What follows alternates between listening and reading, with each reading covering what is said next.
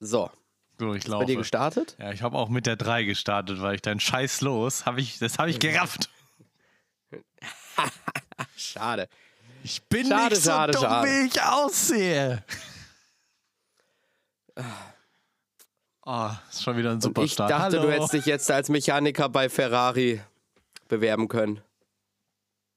Weil ich dachte, du wärst so dumm, wie du aussiehst, aber das sehen ja unsere Hörer nicht. Nee, aber ich, ich habe ja auch erst gestern wieder gesagt, ich habe ein Gesicht fürs Radio. Also insofern. Das stimmt wirklich. Als jemand, der mit dir gearbeitet hat, äh, kann ich das nur bestätigen. Wenn man dich nicht sehen muss, dann hat man auch nichts verpasst. Man, man verpasst halt echt nichts. Oh, manchmal bist du schon so ein kleiner Drecksack, ne? Ja, manchmal.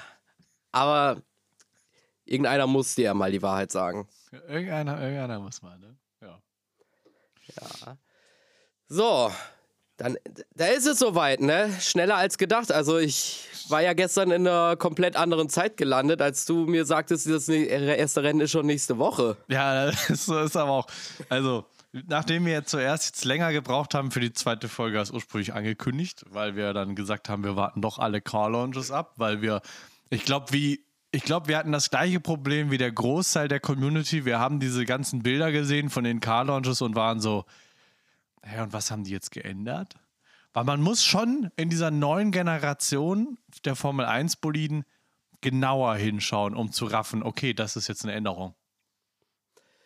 Ja, allerdings ist halt auch gestern, als wir, wir haben uns gestern noch die Tests ein bisschen angeguckt zusammen, äh, aufgefallen, dass die Möglichkeiten tatsächlich inzwischen sehr, sehr limitiert sind. Also diese Zeiten der großen Änderungen scheinen mit dem neuen Reglement echt ein Stück weit vorbei zu sein. Ja klar, du hast ja auch die Budget Cap und alles. Ne? Du kannst nicht mehr wie früher sagen, auch so viel Kohle, wie wir gerade haben, stecken wir jetzt in die Entwicklung, sondern es gibt halt wirklich diese Deckelung, wo dann halt die Formel 1 sagt, äh, nee, mehr dürft ihr jetzt nicht ausgeben. Und ich meine, dass das ja auch bestraft wird, haben wir ja letztes Jahr mit Red Bull mitbekommen.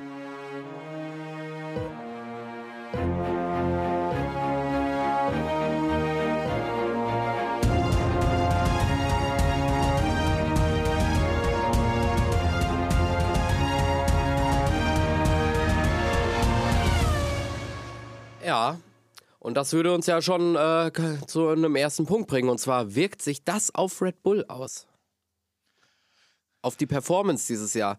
Die haben ja jetzt weniger Zeit im Windkanal zur Verfügung. Ja. Eben weil sie diese Budget Cap überschritten haben. Und da stellt sich mir die Frage, hm, kann Red Bull das kompensieren oder also sie werden nicht völlig zurückfallen. Also ich glaube, das können wir jetzt schon, den Zahn können wir allen vorne weg schon ziehen. Red Bull wird trotzdem vorne mitfahren. Und auch um die WM. Aber könnte es vielleicht am Ende die fehlende Zeit im Windkanal so dieses berühmt-berüchtigte Zünglein an der Waage sein? Ich sage nein. Weißt du warum? Lass es uns wissen. Wir haben es gerade eben schon angesprochen. Die Autos machen keine gigantischen Sprünge mehr. Das ist vorbei. So, und Red Bull hat also quasi mit diesem Windkanal sind sie quasi in Vorauszahlung gegangen, in Anführungsstrichen. Sie haben mehr Geld damals ausgegeben, um mit dem ersten Auto, mit der ersten Generation an einen guten Punkt zu kommen. Das heißt, auch wenn sie jetzt weniger Zeit im Windkanal haben, ihre Basis, das Auto, auf dem sie jetzt Veränderungen vornehmen, ist ja schon deutlich, deutlich stärker als das der Konkurrenten. Das heißt, sie können auch mit kleinen Änderungen schon diese, diese Machtstellung vorne eigentlich halten. Und auch so, was ich bisher von den Tests mitbekommen habe und gesehen habe, sie sind wieder dieses Jahr extrem stark und dominant. Und eines der wenigen Teams, die jetzt stand, stand Samstagmittag noch keine technischen Probleme hatten, außer mal ein ganz kleines Mini-Mini-Ölleck, ähm, wenn es um, um Motor, Getriebe etc. geht. Mhm. Ja, also der äh, Red Bull, der fährt halt auch. Also war gestern natürlich auch im äh, Training, äh, im Test. Äh, der Verstappen ist da um die Strecke und gefahren und gefahren und gefahren. Und überall war mal hier so ein Zwicken und Zwacken, so bei jedem Team, wo sie dann wieder rein sind in die Box und ja, hm, nochmal was umändern. Und der Red Bull, der, der ist halt gefahren. Der ist. Den hat das nicht gejuckt. Der ist einfach durch. Die, bei, bei denen läuft das auch wirklich sehr, sehr gut. Ich meine, wie gesagt, wir, wir nehmen hier gerade am Samstagmittag auf. Also ich habe bis gerade eben noch die Tests geschaut. Es ist, glaube ich, von einer halben Stunde oder so, es ist ein Alfa Romeo wegen Getriebe oder Motorschaden stehen geblieben. Man weiß es noch nicht genau. Gestern ist Russell liegen geblieben mit der Karre. Also die anderen Teams haben da noch deutlich größere Probleme. Ja, aber dann ist das ja schon das zweite Mal jetzt bei Alfa Romeo. Äh, wer ist denn heute Morgen gefahren? Bottas? Uh, das müsste ich jetzt tatsächlich nachschauen, das weiß ich gerade nicht mehr. Ich glaube, es war Bottas, ja, aber ich bin mir gerade nicht sicher. Ja, ich habe hier auch gerade, ich habe hier die Live-Zeiten, das ist das von heute. Ich denke mal, Testfahren 2023. Also hier steht auf jeden Fall äh, Bottas mit einer Zeit. Und gestern Abend, beziehungsweise gestern Nachmittag, äh, wir haben es halt abends geguckt, die Wiederholung, ist ja schon Joe stehen geblieben und hat den Gang nicht mehr reinbekommen.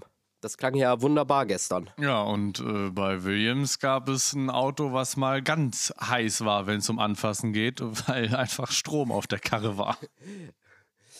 Ja, und wir beide fragen uns, will das Williams-Team jetzt noch die Klos putzen? Ja, Oder warum haben die so gelbe Handschuhe an? Das waren echt traumhafte Handschuhe, die da die Mechaniker anhatten, aber im Nachhinein natürlich richtig und wichtig. Es hat sich auch einiges erklärt. Ich habe mich ja auch gefragt, warum braucht er jetzt so lange, um da auszusteigen?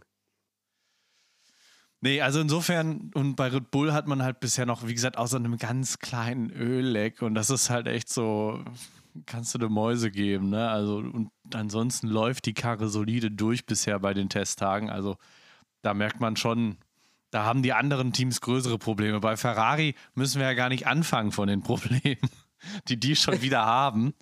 Ähm, da habe ich jetzt auch gar nicht so viel mitgekriegt. Ich muss auch noch mal hierbei hinzusagen, ich war die letzten Tage, ja, ich habe mal wieder mein Corona-Dauerabo eingelöst und war hab, äh, ziemlich flach gelegen. Deshalb habe ich jetzt nicht allzu viel mitgekriegt. Deshalb muss hier Fabian mal ein bisschen mehr übernehmen. Ja, alles gut. Nee, aber um dich kurz auf, auf die Schnelle zu bringen, ähm, bei, bei ähm, Ferrari ist das Problem, dass das DRS zu weit aufklappt. Aber nicht der komplette DRS-Flügel, sondern nur die eine Hälfte. Das ist natürlich doof. Das ist doof. Ähm, dann, was sie auch noch bei Ferrari tatsächlich haben, wir wissen alle, letztes Jahr die Stärke von Ferrari war, sie haben dieses Bouncing nicht. Ne? Das, das war ja bei denen von Anfang an wirklich top. Deswegen waren sie ja vor allem in der ersten Saisonhälfte so stark, weil dieses Bouncing bei Ferrari war ja sehr, sehr gering, während alle anderen Teams, vor allem Mercedes, ja wirklich gestruggelt haben damit. Und dieses Jahr ist es witzigerweise so bei den Testtagen bisher, dass Ferrari neben Mercedes am meisten Bouncing hat ähm, die Fahrer haben aber in den Interviews bisher gesagt, dass das wohl angeblich daran liegt, dass sie sehr extreme Einstellungen gerade testen, also sehr, sehr weit runtergehen mit dem Auto, um zu schauen, wie tief können sie gerade in Bahrain fahren, bevor es unfahrbar wird. Mhm. Ja gut, da muss man halt wieder abwarten. Ja, ob das wirklich stimmt, sehen wir dann nächste Woche beim ersten Rennen. Es geht ja Schlag auf Schlag diese Saison. Ich, ich komme darauf noch nicht so ganz klar. Also als jemand, der äh, in den 2000ern äh, seine Blütezeit der Formel 1 erlebt hat, äh, da, also ich habe ja bis gestern ernsthaft gedacht, ja, wir fangen Mitte März an. Es ist, es ist wirklich, es war ja auch früher so, weißt du, du hattest im Februar, hattest du zwar schon Car-Launches, ja, irgendwie so Anfang Februar. Das war damals aber auch noch nicht so groß, wie das heute alles gehypt wird. Das hast du dann mal irgendwann mal so durch Zufall mal mitgekriegt. Genauso wie die Tests und so. Das war eher noch so, oh, die testen jetzt. Das ist total geheim. Genau, und die, die Tests waren ja damals auch noch in Barcelona. Da haben sie sogar, glaube ich, noch eine ganze Woche immer getestet und nicht nur drei Tage. Und dann war das halt so Ende Februar. Also es waren schon wieder so zwei Wochen oder so seit dem letzten Car-Launch vergangen. Und dann ging es halt nochmal so zwei, drei Wochen bis dann Melbourne, also das erste Saisonrennen war. Und jetzt ist das halt so Car-Launch Car-Launch zu drei Testtagen, eine Woche Versatz. Letzter Testtag, ich meine, wir haben heute Samstag zu erste reguläre Session, die am Freitag ist, sind halt irgendwie sechs, sieben Tage nur, nicht mal eine komplette Woche eigentlich. Hast halt auch nicht mehr viel Zeit, um noch wirklich was am Auto zu verändern. Also eigentlich ist so äh, mehr oder weniger ein Arsch gekniffen, wenn jetzt irgendwas richtig schief geht. Also wer, wer jetzt Williams mit seinem Problem von vor, ich glaube, vier Jahren oder so angekommen, von wegen, oh, das Auto ist noch nicht mal fertig zu den Tests und so wäre das jetzt richtig doof.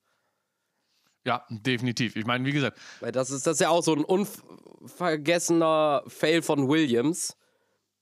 dass sie mit dem Auto zu den Testtagen nicht fertig waren vor zig Jahren. Ja, aber ähm, es sind natürlich alle Teams fertig geworden. Und wie gesagt, die haben, sie haben genug zu tun. Ist ja auch die Frage, inwieweit sind diese Tests denn repräsentativ? Also ich gucke hier auf die aktuellen Zeiten und sehe halt äh, einen Ferrari, einen Leclerc, einen Russell im Mercedes und dahinter einen Drogovic im Aston Martin. Und da ist halt wieder das Ding, die probieren jetzt nicht das Maximum aus. Also das, ist, das ist, muss man halt jetzt genauso bewerten, diese Tests, wie so ein freies Training. Keiner legt ein Full House quasi direkt hin und sagt, jo, ich hab das. Wir haben hier den heiligen Gral für die Saison, das macht halt keiner.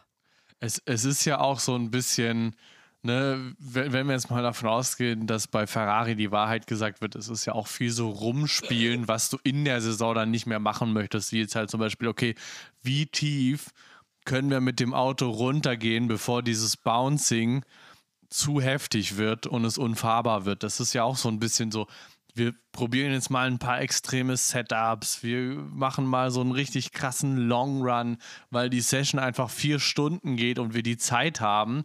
So, wir packen jetzt die Karre pickepacke voll und gucken, wie lange fährt die Karre, bevor entweder der Sprit leer geht, die Reifen am Arsch sind oder die Karre zusammenbricht. Ja, man testet halt bis, wo die Grenze eigentlich ist. Man lotet einfach nur die Grenze aus. Genau. Eben halt dieses von wegen, wir probieren ganz extreme Setups, um einfach zu gucken, okay, wie weit kriegen wir das Auto auf die Straße runter? Bevor es einfach überhaupt nicht mehr geht, bevor das Ding unfahrbar wird. Bis wohin können wir überhaupt gehen? Dass man einfach da die Grenzen vor der Saison absteckt und weiß, bis da und da können wir, da ist das Limit und darüber brauchen wir gar nicht erst versuchen, weil das wird nicht funktionieren. Exakt. Und ich meine, dafür sind ja auch Testtage da. Und ich denke, das ist auch in der neuen Formel 1, jetzt mit dem neuen Reglement, das, worauf wir uns in Zukunft einstellen können, weil, wie gesagt, es wird nicht mehr diese riesen krassen Sprünge geben wie früher, dass die mit einem Auto ankommen, wo du sagst, oh Gott, das sieht ja komplett anders aus, was haben die gemacht? Sondern es werden mehr so Details geändert. Und dann denke ich, ist das wirklich mehr so ein, okay, jetzt mit den paar Sachen, die wir geändert haben, was sind jetzt unsere Grenzen in dieser Saison? Was sind die Extreme, die wir fahren können? Und wie, wie nutzen wir diese Informationen, um dann für jede Rennstrecke das perfekte Setup zu bauen? Das ist das, worum es bei den Tests geht, genau. So, aber wo wir jetzt so bei Details und so weiter sind, äh, wir können ja einfach mal so ein bisschen die Autos durchgehen. Also, wir haben jetzt hier die äh, Bilder vom Car Launch bei uns beiden vorliegen und äh, man muss halt dazu sagen, es ist ein Großteil Renderings. Teilweise, Haas hat ja sogar nur eine neue Livery vorgestellt gehabt. Wir haben halt dementsprechend jetzt so ein bisschen in den Tests jetzt äh, gestern nochmal so reingeguckt, einfach und notiert, was uns so aufgefallen ist. Haben uns zweimal ganz böse blamiert, dazu werde ich jetzt nichts sagen, aber wir hätten uns böse in die Nesseln setzen können. Ja, man, man, man achtet dann, wenn man so einen Podcast macht und dann so wie wir beide sagt, okay, komm, jetzt wollen wir da darüber reden, jetzt bereiten wir uns so ein bisschen vor, dann schaut man halt doch nochmal anders hin, ne? Dann ist es doch eher so ein, so ein journalistischer Blick. Und ja, und dann fallen einem Sachen auf, die einem seit über einem Jahr nicht aufgefallen sind. Ja, so. Aber gut. Äh, ja, lass uns mal mit, mit, mit, mit Haas anfangen. Die waren ja die ersten, die vorgestellt haben. Ja, und was haben wir bei Haas bekommen? Eigentlich beim Car Launch eine neue Livery. Mehr war es beim offiziellen Car Launch eigentlich nicht. Wobei ich sagen muss, sie, sie, die Livery äh, gefällt mir. Ich finde sie gut. Ja, ich meine, es, ist, es ist, sind jetzt nicht so die krassen Änderungen zum, zum letzten Jahr. Ähm, es gibt halt jetzt mit MoneyGram einen neuen großen Hauptsponsor, was, glaube ich, für Haas finanziell sehr, sehr wichtig war. Weil ich meine, das letzte Mal, dass Haas so einen richtig großen Hauptsponsor hatte, war mit Rich Energy und das ist ja noch in der Saison zu Bruch gegangen. Tja, mal sehen, wie es in dieser Saison läuft. Ja, und an, ansonsten ist ja eigentlich, wie du schon sagst, also sie haben es jetzt halt in Schwarz gemacht, ne? So Großteil. Finde ich auch ganz schick, das, das passt halt auch zu Haas. Ja, hat auf jeden Fall was. Im Endeffekt hat ja Haas nie wirklich krass was an der Livery verändert. Sie hatten immer schon irgendwie schwarz, weiß, rot, bis halt auf das eine Jahr, wo sie ein bisschen russisch unterwegs waren. Ein bisschen. Aber ansonsten so ja. 98 Prozent. Ja, aber ansonsten, also an den Bildern fällt einem nichts auf und auch gestern äh, bei den Tests ist jetzt nicht sonderlich viel. Es ist, was einem halt so ein bisschen oder was mir so aufgefallen ist, ist, letztes Jahr hatten sie diese Luftgitter an den Sidepods für den Luftauslass, ne, zur Kühlung. Hatten ja viele Teams oder haben viele Teams. Das habe ich jetzt ähm, beim Haas dieses Jahr nicht gesehen. Weder auf den Carlon-Bildern noch bei den, bei den Tests tatsächlich. Also da haben sie was weggenommen. Und was halt aufgefallen ist, ist, dass hinten die, das letzte Stückchen von der Finne ist ein bisschen, beziehungsweise da, wo die Finne aufsetzt am Bodywork, das ist ein bisschen geschwungen und letztes Jahr war das mehr so eine straighte Linie. Aber ansonsten konnte ich jetzt ähm, nicht wirklich viel erkennen. Man kann ja vielleicht mal kurz sagen, was uns ja gestern auch nochmal aufgefallen ist, als wir eben drüber gesprochen haben während den Tests. Es gibt eigentlich drei Punkte, wo sich die Autos verändert haben, wenn sie sich verändert haben.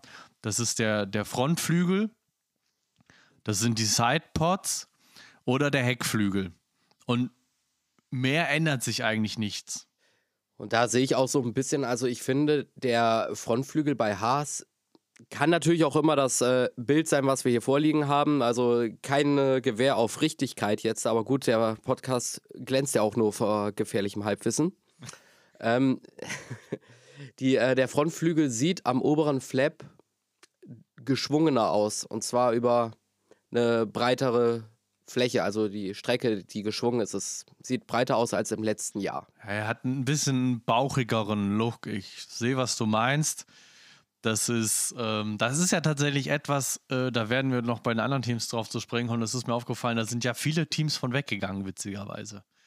So diese, diese sehr, sehr bauchigen, hochgezogenen äh, Frontflügel, die wir letztes Jahr gesehen haben, da sind viele weggegangen zu einer flacheren Variante. Ähm, mhm. Also, aber ja, Tatsache, hast du recht, sehe ich genauso. Hat sich Haas dazu entschieden, ein bisschen den anderen Weg zu gehen. Ob das jetzt gut oder schlecht ist, werden wir sehen. Tja, da bleibt es nur abzuwarten. Ich weiß Gut, ja nicht, was, ja, was, ich glaube, was, viel mehr gibt's. Nee, viel mehr gibt's nicht zu sagen, aber mal vielleicht noch so als Abschlussfrage äh, spontan.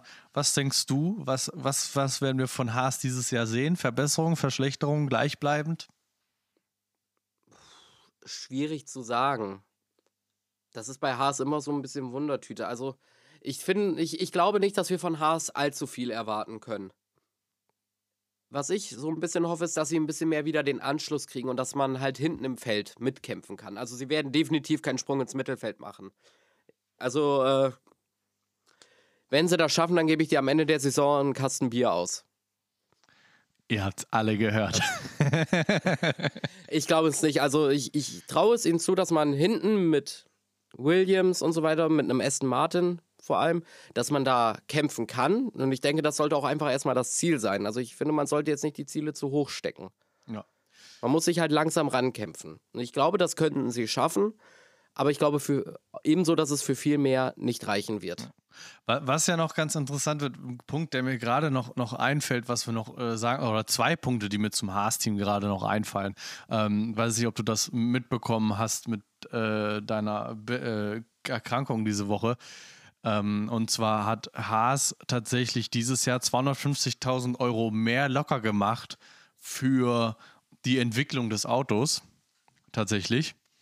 Ähm, weil sie tatsächlich die, den kleinsten Kommandostand haben. Sie haben einen ganz kleinen Kommandostand gebaut, da können nur drei Leute sitzen. Ja, ja den, den mit drei Sitzen. Das ist, der sieht echt niedlich aus, wie so ein kleines Baumhaus. Das ist echt, das ist echt knuffig, vor allem, wenn man daneben dran den von Red Bull sieht, wo, glaube ich, acht Leute sitzen oder so.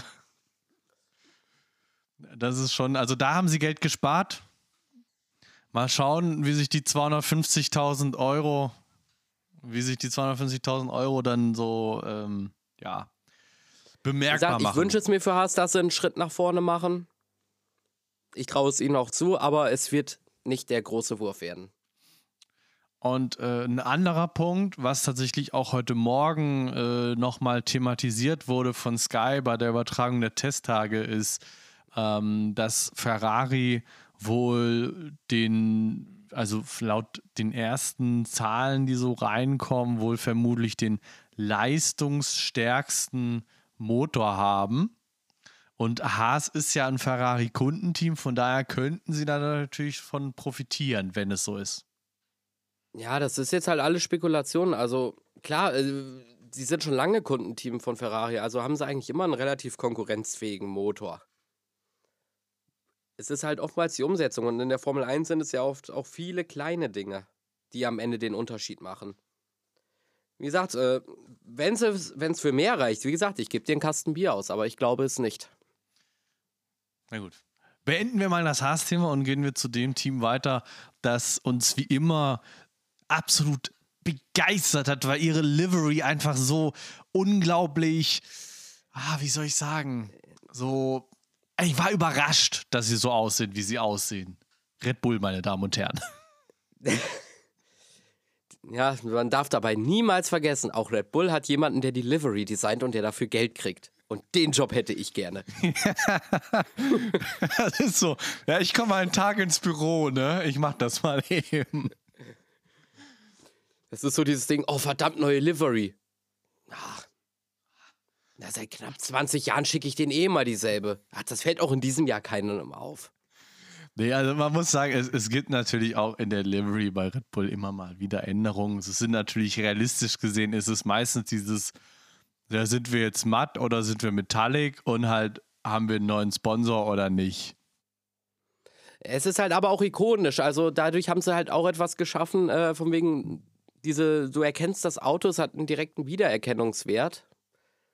Ja. Du, du erkennst es halt einfach direkt. So, das hat ja nun auch seine Vorteile. Ja, aber äh, Red Bull macht es uns nicht unbedingt einfach, gerade auf den äh, Bildern vom Car Launch, äh, ja, etwas zu erkennen, weil, ja, schwarzes Auto auf schwarzem Grund. Die beste Flagge, die man haben kann. Die, die Bilder vom letzten Jahr sind leider sehr dunkel gehalten. Da erkennt man nicht so viel, was man vergleichen kann zu diesem Jahr. Ähm, ich habe mir jetzt mal noch äh, schnell daher ein Bild gezogen ist, ganz spontan, wo man einfach nur das Auto von diesem Jahr sieht.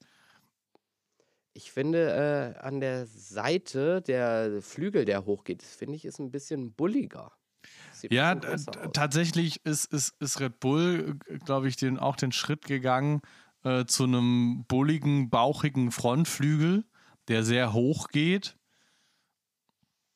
Ähm, die Seitenkästen sind auch, wenn ich. Die Flaps sind, warte, um nochmal kurz beim Frontflügel zu bleiben, ich finde auch, aber das kann auch wieder an der Ansicht liegen, ich finde, die Flaps am Frontflügel sind äh, filigraner geworden.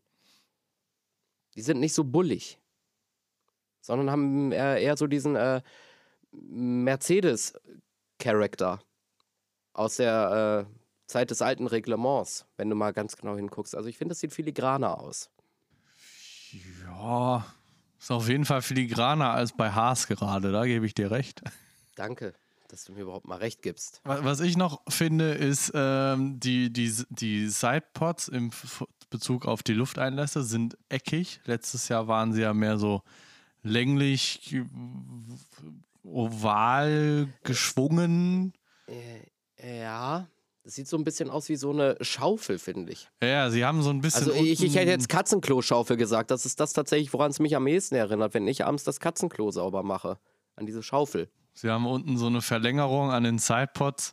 Ähm, sind eigentlich so ein bisschen die Alpha Tauri Sidepods vom letzten Jahr. Was ich ganz witzig finde. Äh, weil das gibt mir so ein bisschen VW-Vibes. Wir greifen mal ins Regal und nehmen Standardteil raus. wenn es schon mal funktioniert hat, warum nicht nochmal? Ja. Ja, die, die Einlässe sind halt auch kleiner, finde ich. Ja, die sind ein bisschen, die, oder sie sind anders geformt, sie sind ein bisschen kleiner, ja. Ähm, sie sind auch ein bisschen, was wir auch bei, bei Red Bull sehen, jetzt mal in Bezug auf die Bodywork an sich äh, bezogen. Ähm, und das ist etwas, was man bei vielen Teams dieses Jahr sieht, was letztes Jahr, glaube ich, nur Alpine hatte, wenn ich es richtig im Kopf habe. Ähm, bei, bei Red Bull kam es dazu, beim Mercedes kam es auch dazu. Ähm, diese, ich nenne es mal Wulst, die hinter der Halo-Verankerung beginnt und Richtung Heckflügel sich durchzieht. Wenn wir schauen, letztes Jahr beim Red Bull war es flach nach unten gehend und dieses Jahr haben wir diese, diese Wulst da würde ich aber noch mal ein bisschen genauer beim äh, Alpha dann noch mal drauf eingehen, weil da kann man es, glaube ich, anhand des Bildes besser erklären. Wir können ja mal einfach mal kurz darüber schwenken zum Alpha. Und zwar sieht man dann von hinten halt wunderbar, dass das dafür gedacht sein kann. Wohl bemerkt beim Alfa Romeo, das habe ich gerade ganz vergessen. Das muss man ja mal erwähnen, welchen Alpha man meint. Dass äh, die Luft anscheinend äh, kontrollierter zum Heckflügel geleitet wird.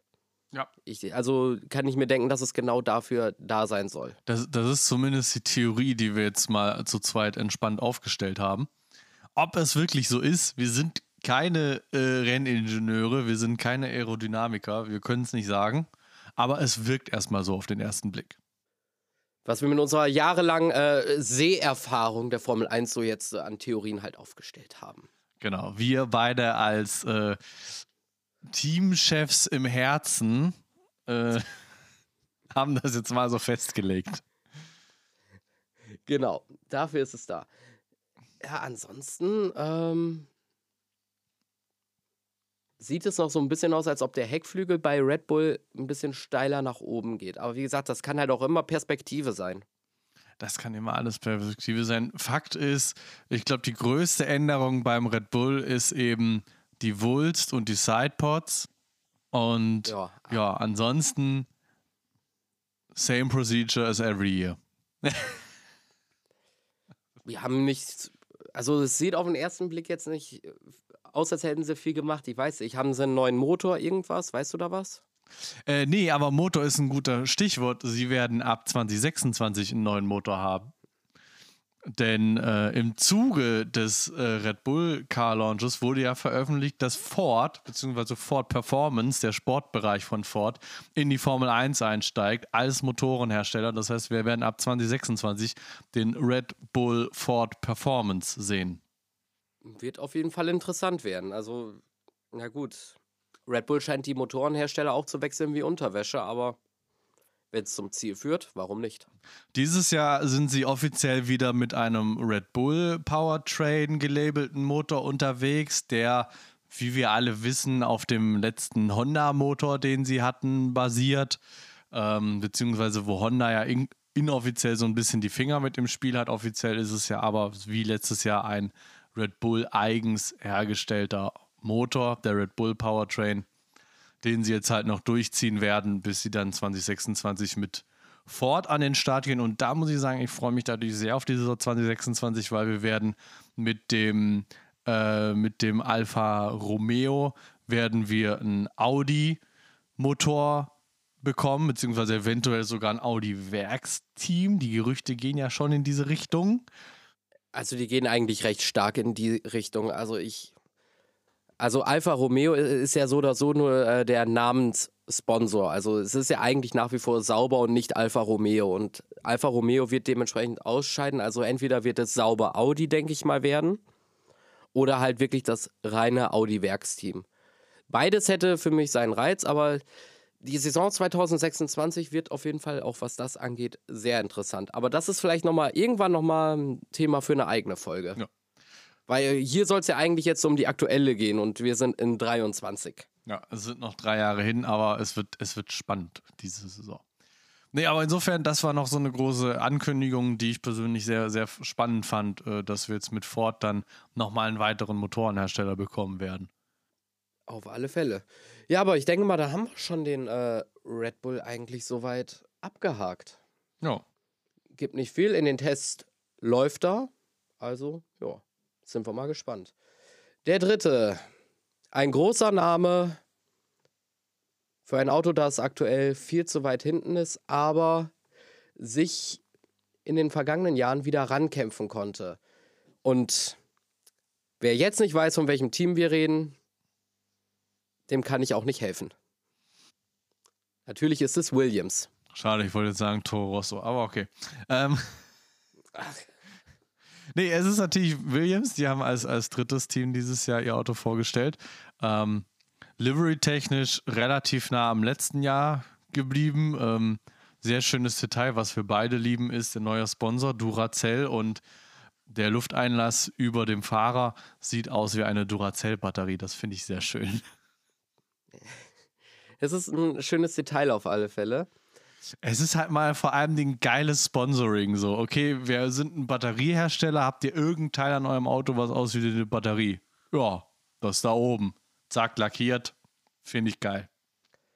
Hey, der Lufteinlass sieht aber auch größer aus. Es kann auch einfach daran liegen, dass er eckig ist. Genau, er ist eckig. Sie sind ein bisschen eckiger und kantiger geworden. Eigentlich die meisten Teams, auch durch diese Wulst, finde ich, wirken die Autos ein bisschen eckiger und kantiger wieder. Ähm, bei, bei Williams, finde ich, sieht man, wenn man sich von der Seite anschaut, sehr schön. Letztes Jahr ging die Linie vom Sidepod eigentlich nur ganz, ganz leicht abfallend, aber eigentlich so ziemlich senkrecht durch.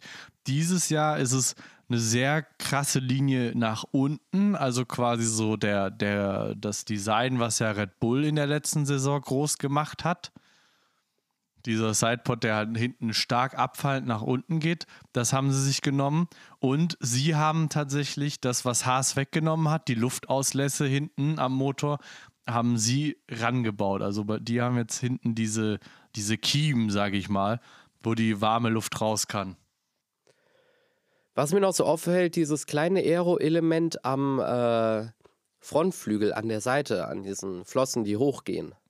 Das sieht ein bisschen anders aus. Das hat mehr so, geht glaube ich eher in so eine S-Form bis hin zu ganz gerade, während das im letzten Jahr eine richtige Schwingung war.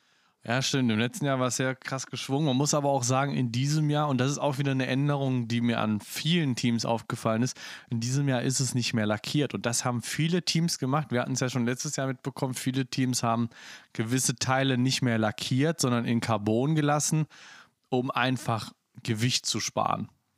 Und mhm. ich finde, das haben dieses Jahr auch sehr, sehr viele Teams gemacht, weil wenn du dir auch mal den Frontflügel an sich anschaust, der ist nicht lackiert bei Williams. Letztes Jahr war der in dem Blau lackiert, dieses Jahr haben sie einfach das Carbon pur gelassen.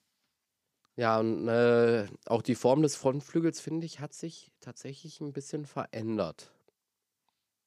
Ja, er ist, hier sind wir wieder bei dem Thema, er ist wieder ein bisschen, er ist flacher geworden. Das ist eins von den Teams, was in die Richtung gegangen ist, okay, dieser hohe, bauchige Frontflügel, der hat uns nicht so viel gebracht. Wir probieren es mal mit der flacheren Variante. Ja, mal sehen, welches Modell sich durchsetzen wird diese Saison. Es ist auf jeden Fall interessant. Jetzt habe ich mich hier gerade irgendwie ein bisschen verklickt. Ah, jetzt bin ich wieder genau da, wo ich hin wollte. Ah, sehr schön.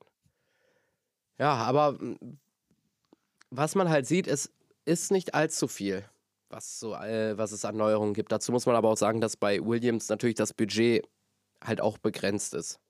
Ja, ich meine, inzwischen sind alle Budgets begrenzt, aber ja, bei Williams ist es nochmal äh, eine ganz, ganz besondere Sache. Was mir gerade noch auffällt, ist tatsächlich die Nase an sich. Letztes Jahr sehr, sehr flach und tatsächlich bis ganz nach vorne gehend. Dieses Jahr ähm, geschwungen, relativ rund. Und vorne ist noch ein kleines Stückchen vom Flügel, was übersteht, was ein bisschen länger ist. Ja, was so als vierter Flap so ein bisschen, was man so bezeichnen kann. Während der im letzten Jahr quasi als drei Flaps all, der Frontflügel war, hast du jetzt kannst du es als vier Flaps sehen. Und äh, ja, was du schon ansprichst mit dem äh, flach und äh, geschwungen an der Front. Ähm, sie machen es umgedreht zu Alpine, weil bei Alpine hat man ja gestern im Test gesehen, die Nase ist komplett flach. Ja. Im Vergleich zum letzten Jahr. Und halt auch mehr hochgezogen. Aber gut, ich will jetzt auch nicht dem Alpin zu sehr vorgreifen. Nee, das können wir gleich noch zu machen. Aber ich glaube, dann haben wir eigentlich über die großen Änderungen beim Williams gesprochen. Ich persönlich finde, es ist klar, sie haben jetzt so ein bisschen den Red Bull gemacht. Viel verändert hat sich nicht am Auto. Ich finde aber auch ehrlich gesagt die Williams Livery mit diesem äh, dreieckigen, verschiedenfarbigen oder es sind ja nicht dreieckig, aber diese, diese geometrischen Formen mit den verschiedenen Blautönen und so, das ist schon sexy und ich finde dieses Jahr auch allein schon wegen dem Duracell Batterie-Lufteinlass, finde ich es einfach ein geiles Auto. Da ist er ein Riesenfan von. Das finde ich einfach so cool. Dann bleibt die Frage, wo siehst du Williams? Das haben wir auch bei Red Bull gerade noch nicht gemacht. Also die beiden müssen wir jetzt eben nochmal machen. Wo siehst du Williams? Ah, also es ist, es ist ein bisschen schwierig zu sehen, weil Williams ja auch eins der Teams ist mit einem brandneuen Fahrer, ne, mit Logan Sargent, für den das ja das erste Mal in der Formel 1 ist, dass er mitfährt. Er hat sich jetzt ja bei den Tests nicht wirklich schlecht angestellt, hatte das Problem ja gestern mit dem, äh, mit dem elektrifizierten Auto. Ähm, mhm. Aber ansonsten habe ich jetzt auch von Williams noch nicht viele Probleme mitbekommen während der Testtage, konnte aber halt auch nicht die kompletten Tests bisher verfolgen. Ich würde sagen, dass sie, ich sehe sie jetzt spontan auf einer stärkeren Position als Haas. Also ich würde sagen, dass Williams vielleicht so um die Plätze 13 bis 16 kämpfen wird. Könntest du dir vorstellen, dass auch für Williams mal wieder der eine oder andere Punkt abfallen könnte? Ich könnte. Glaubst du, dass sie diese Performance aus den vergangenen Jahren fortsetzen können? Ja, ich könnte mir vorstellen, dass hier und da mal ein zehnter oder neunter Platz drin wäre, gerade in so chaotischen Rennen, wo sie dann vielleicht mit einer anderen Strategie profitieren. Aber ähm, ich glaube dafür, dass sie so richtig aus eigener Kraft wieder in die Punkte fahren und so wirklich ähm, das ähm, im Mittelfeld eine große Rolle spielen. Ich glaube, da fehlt es ihnen noch ein bisschen, aber wer weiß, vielleicht äh, sitzen wir hier in einer Woche zusammen oder in einer guten Woche zusammen nach dem ersten Grand Prix in Bahrain und sagen, Alter, ey, beide Williams in den Punkten, was war das denn? Tja, da, bei diesen Teams ist es immer so ein bisschen schwierig zu sagen, aber ich denke mal, die Entwicklung der letzten Jahre hat ja gezeigt, es geht aufwärts. Was jetzt äh, bei einem anderen Auto, ich glaube, da brauchen wir, können, können wir eigentlich beide dasselbe sagen. Äh, wo sehen wir Red Bull? Natürlich vorne. Ja, also ich, ich. Wir werden definitiv um den Titel kämpfen, auch als Titelverteidiger beider Titel, oder? Nee, warte, jetzt bin ich falsch, glaube ich, ne? Nee, doch. Letztes Jahr waren es beide Titel, oder? Doch. Ich mein, okay. Ich meine, es waren beide ich Titel. Ich meine nämlich auch. Genau, weil in dem Jahr davor hatten sie nur einen Titel und letztes Jahr waren es äh, beide Titel. Ähm, ja, also Red Bull auch ganz klar. Also die werden vorne mitfahren. Die werden einen Konkurrenzkampf hoffentlich haben mit, mit Ferrari und mit viel Glück kommt Mercedes noch dazu. Und dann haben wir einen Dreikampf, aber Red Bull wird das Ding sehr stark dominieren. Und ich denke auch, wenn es um die Weltmeisterfrage geht, da müssen wir dieses Jahr auf Verstappen und Leclerc schauen. Meine Meinung. Also Verstappens dritter Titel ist drin? Definitiv. Also, ich meine, guck dir an, wie konstant sie schon allein durch die Testtage durchkommen. Willst du mir jetzt was anderes erzählen oder was? Nein, nein, nein, nein, nein. Ich wollte es einfach nur von dir gehört haben. Gut. Dann, ja, kommen wir zum ersten Alpha, dem Alpha Romeo. Ja, da haben wir schon ein bisschen vorgegriffen. Aber wir können jetzt trotzdem nochmal Stück für Stück durchgehen. Was äh, man vielleicht, wir fangen einfach mal vorne an. Der Frontflügel ist ein bisschen weniger, der hat diese oberste Schwingung, haben sie rausgenommen. Ansonsten ist eigentlich die Front so ziemlich gleich geblieben. Auch an der Nase sieht man jetzt keine wirklich großen Veränderungen. Nee, definitiv, da siehst du keine großartig. Ja, wie gesagt, dann hast du halt die Wulst an den, an den, an der Seite. Genau, die, die Wulst ist neu, die, die Sidepods, wenn wir uns die anschauen, die Lufteinlässe, die sind von der Form her gleich, äh, gleich geblieben. Sie haben sie nur ein bisschen, ich sag mal, flacher designt, ein bisschen weiter rausgezogen. Aber ansonsten auch hier relativ wenig Veränderung. Ich glaube, die größte Veränderung. Weil mir fällt gerade was auf am Unterboden, wenn du mal guckst. Der ist da so geriffelt. Das hatten sie im Jahr davor nicht. Tatsache, da haben sie noch ein paar äh, Elemente eingebaut. Was man natürlich ähm, noch sieht, ist, oder was mir jetzt noch auffällt, was mir aber schon mal aufgefallen ist, was ich nur vergessen hatte, die wieder die Kiemen. Letztes Jahr waren die ja bei Alfa Romeo relativ groß. Und dieses Jahr ist das nur so ein ganz kleiner, schmaler Streifen in dem schwarzen Bereich auf dem Sidepod über dem Steak-Logo. Mhm. Ganz klein nur. Und letztes Jahr hatten sie ja schon mit die, die größten Luftauslässe.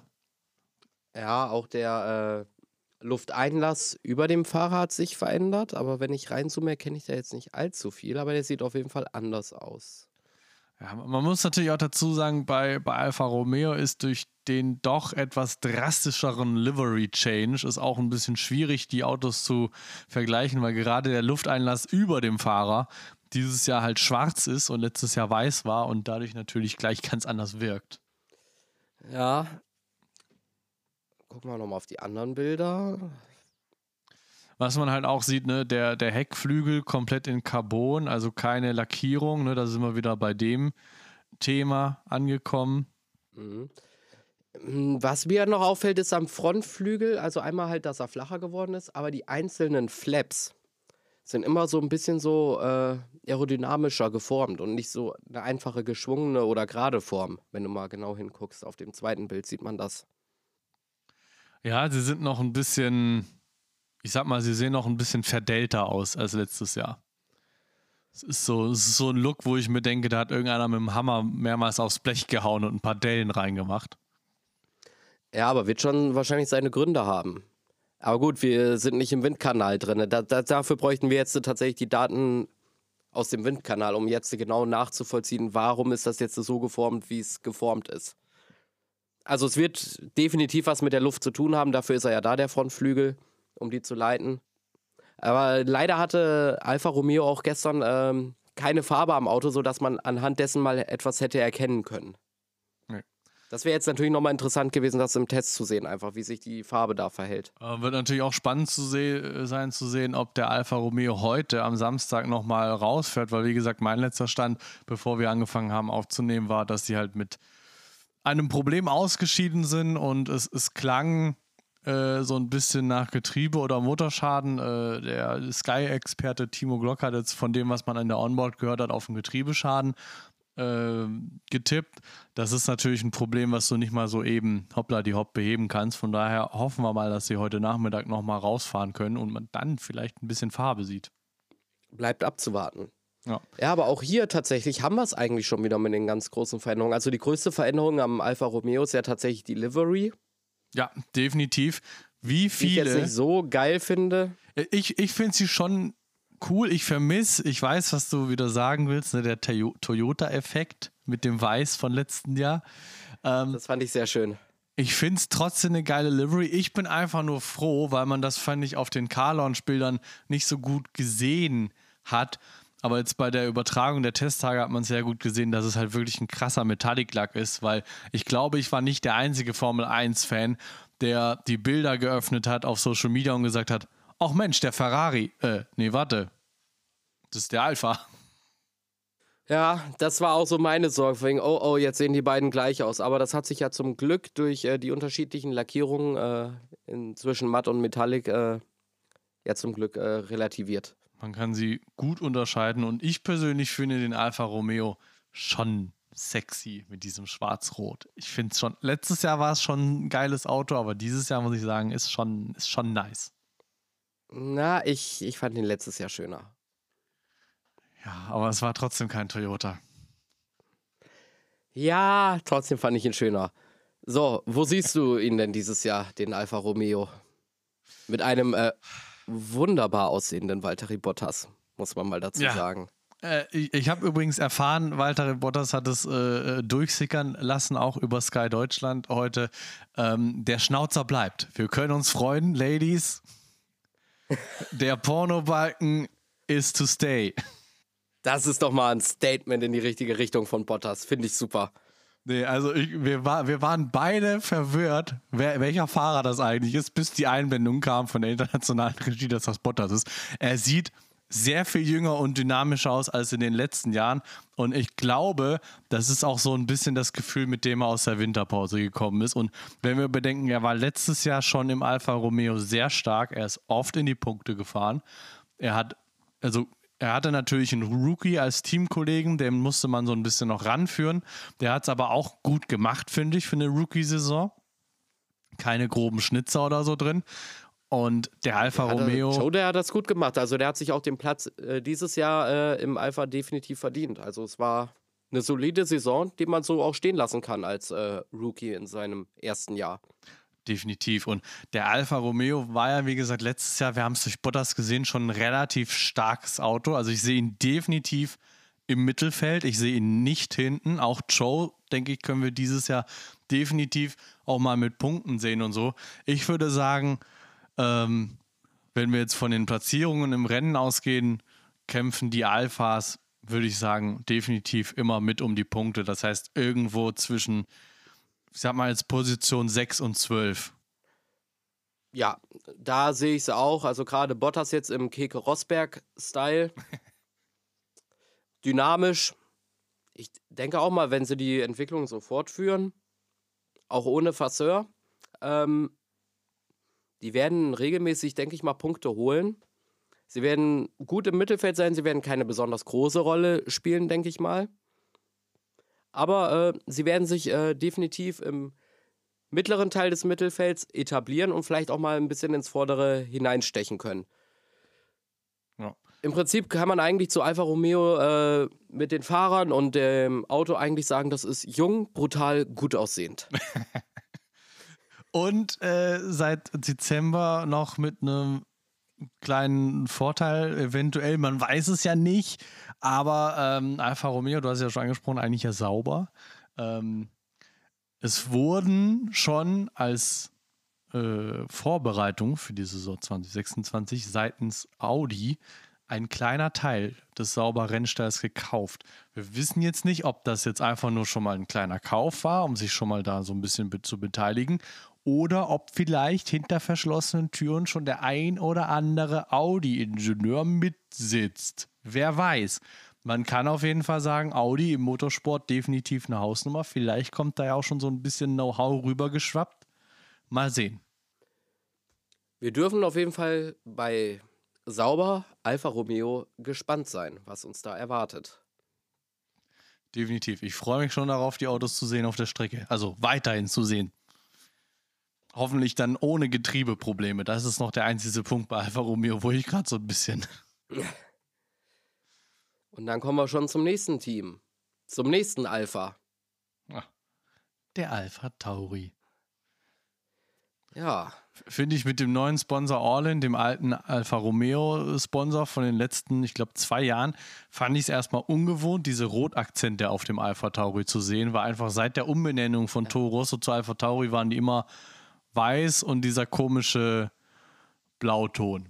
Also eigentlich von der Livery immer so, dass es mir persönlich jetzt eigentlich nicht zugesagt hat. Ich finde es mit den roten Akzenten und auch mit dem, was sie auf den, auf den Radkappen gemacht haben, irgendwie fetzig. Ja, es hat auf jeden Fall was. Es sticht mehr raus. Ähm, um zum Technischen zu gehen, ähm, Alpha Tauri, eines der wenigen Teams, die die Wulst an der Seite schon im letzten Jahr hatten. Ja, da hat sich auch von der, von der Führung her nicht viel verändert. Also der Sidepod geht auch genauso runter wie letztes Jahr. Was sich dafür verändert hat, ist, wir haben es gerade schon bei Red Bull angesprochen, letztes Jahr Alpha Tauri mit dem eckigen Lufteinlass am Sidepod und dieser kleinen Minischaufel vorne. Dieses Jahr haben sie dieses geschwungene, ich weiß gar nicht, wie ich die Form nennen soll. Viele Teams haben das ja, dieses geschwungene ähm, Lächeln, sage ich jetzt mal, wenn man von vorne drauf schaut. Das Auto lacht einen förmlich an. Ja. Ja, das ist halt die Änderung. Ansonsten, ja, ich finde, die Nase vorne sieht ein bisschen abgerundeter aus, nicht so flach wie im letzten Jahr, aber das kann natürlich auch die Livery sein, die einfach ein bisschen anders ist. Wo bemerkt, finde ich sie ein bisschen schöner, äh, da sie nicht so matt ist. Sticht ein bisschen mehr raus. Ja, aber. Das gefällt mir eigentlich ganz gut. Aber definitiv ist die Nase ein bisschen runder geworden. Sie läuft auch vorne ein bisschen spitzer zu als die im letzten Jahr, die ja noch ein relativ breit und klobig zulief. Und Alpha Tauri auch ein Team, was von diesem bauchigen, geschwungenen Frontflügeldesign zu einem flachen Frontflügeldesign gegangen ist, wo gerade der obere Flap mir so ein bisschen Alfa Romeo Vibes gibt mit diesem eingedellten. Ja, definitiv. Das ist ganz gut zu erkennen. Also an sich finde ich, sieht er von der Front betrachtet aus dynamischer aus als im letzten Jahr. Da fand ich, sie sah im letzten Jahr so ein bisschen klobig aus. Ja. Aber was mir so auffällt, äh, die, die Seitenaufsteller des Heckflügels, also woran der Heckflügel dann mit dem Auto verbunden wird, es ist auch nicht so geschwungen wie im letzten Jahr. Das ist mehr gerade. Ja, stimmt. Auch der Heckflügel an sich ist tatsächlich gerader. Letztes Jahr der Heckflügel so auch bauchig nach es unten. Könnte sein, was, es könnte vielleicht das sein, was mir gestern schon bei Ferrari aufgefallen ist, äh, wo ich äh, dir sagte, vorhin, der sieht schmaler bzw. flacher aus. Das dass das vielleicht nicht mal unbedingt der Fall ist, sondern dass einfach die Form das jetzt so hergibt, dass viele halt einfach die Form des Heckflügels geändert haben. Ja, wobei ich jetzt gerade auch nochmal zurückgehe und das ist tatsächlich auch bei Williams der Fall. Also da ist auch dieses bauchig nach unten gezogene ist deutlich abgeflacht worden. Und haben wir das beim Haas auch übersehen? Nee, der Haas hat, äh, ist zwar auch schmaler geworden, aber das, der hatte nichts Bauchiges im letzten Jahr. Ja, also scheint auch eine Entwicklung zu sein, die mehrere Teams irgendwie vorgenommen haben. Mhm. Ja, aber ansonsten gibt es eigentlich zu Alpha Tauri jetzt auch nicht so viel zu sagen. Nee, wir, das wird jetzt halt von Team zu Team wahrscheinlich einfach immer schneller werden, weil die Änderungen halt einfach nicht groß sind und äh, keiner erfindet das Rad neu und die Physik kannst du auch nicht einfach mal eben umändern. Also von daher werden viele auf dieselben Dinge einfach kommen. Was vielleicht noch spannend ist, ähm, Alpha Tauri ja auch eines der Teams äh, mit anderer Fahrerbesetzung. Generell das Fahrerroulette ist noch ganz ungewohnt für mich. Ähm, Nick de Vries. Ich bin gespannt. Der Name verspricht ja schon einiges. Er kam auch mit äh, guten Vorschusslorbeeren und ich bin gespannt, ob er das äh, so halten kann. Ich hoffe, dass Carlos Sainz inzwischen ähm, gelernt hat, dass es diesen Fahrer gibt und er nicht wieder dann am Boxenfunk nachfragt, ob äh, Debris hinter ihm ist. Äh, das war ja schon ein geiler Funkspruch letzte Saison. What? Debris behind? Tja. Aber ich glaube, ich, ich glaube, er wird. Er wird er es gelernt haben. Ja, ich wollte jetzt, ich eigentlich nochmal auf Nick eingehen. Ich glaube, er wird eine gute Saison fahren, weil er hat, als, als er ist ja jetzt in dieser Red Bull-Bubble drin und das ist ja eigentlich so mit das Beste, was dir in der Formel 1 passieren kann. Weil wenn du dich bei Alpha Tauri nicht total beschissen anstellst, dann wirst du irgendwann als zweiter Mann im Red Bull sitzen. Und wenn dann vielleicht Verstappen nicht mehr unbedingt so der Nummer 1 Mann ist, hast du halt auch wirklich die Chance, mit dieser Red Bull Family einen Meistertitel zu holen. Ja, aber bis das soweit ist, wird es dauern und ja, dass äh, das auch nicht äh, funktionieren kann, äh, hat man jetzt am Pierre Gasly gesehen. Ihm hat es ja jetzt gereicht. Er ist ja jetzt äh, raus aus der Red Bull-Familie, weil er einfach trotz guter Leistung halt nicht mehr die Chance bekommen hat. Und da kann ich natürlich auch äh, Pierre Gasly irgendwo verstehen, dass er sagt, er wechselt. Ja. Aber gut, es wird auch ähm, mal kurz weg vom Pierre Gasly. Ähm, für Yuki Tsunoda. Er ist jetzt quasi im Team äh, der Erfahrene. Das ist auch eine Situation, ja. Da bin ich äh, gespannt, wie er mit dieser Situation eben umgehen wird. Ich bin auch echt gespannt. Also, ich glaube, über die Position von Alpha Tauri im Feld müssen wir jetzt nicht viel reden. Das ist ja das Red Bull Junior Team. Also Punkte werden die auf jeden Fall einfahren. Die werden jetzt auch nicht so die, die das Problemkind sein weil im Endeffekt ähm, es gibt das, das große Mutterteam, das da, glaube ich, hinreichend unterstützt. Ja, eben. Wo siehst du Alpha Tauri diese Saison? Vorderes Mittelfeld auch. Ich glaube, Alpha Tauri, ich glaube, die beiden Al Alphas, also Alpha Tauri und Alpha Romeo, werden sich dieses Jahr so ein bisschen äh, eine Schlacht geben. Da sehe ich es auch ungefähr. Also wir haben da relativ ähnliche Ansätze auf jeden Fall. Gut, dann würde ich sagen, kommen wir zu zum Chrome-Auto. Genau. Das neue äh, McLaren Chrome F1 Racing Team. Nein, sie haben sich nicht umbenannt, zumindest nicht, dass ich es mitbekommen habe, aber ähm, was letztes Jahr noch nur auf der Felge war, ist dieses Jahr auf der Felge, auf äh, der Karosserie und auf dem Frontflügel. Also eigentlich ähm, Wäre Daniel Ricciardo noch da, wahrscheinlich auch irgendwo auf seinem Körper, denn er liebt Tattoos. Ja. Das wäre noch der Deal gewesen, den Zach Brown jetzt leider nicht mehr unterbreiten konnte. Ähm, den konnte er leider nicht mehr eintüten. Da, da, da, hat auch Google schon eine Pressemitteilung rausgegeben, dass sie das sehr schade fanden und dass daran fast die Kooperation äh, geplatzt wäre. Nee, Schmarrn. ähm,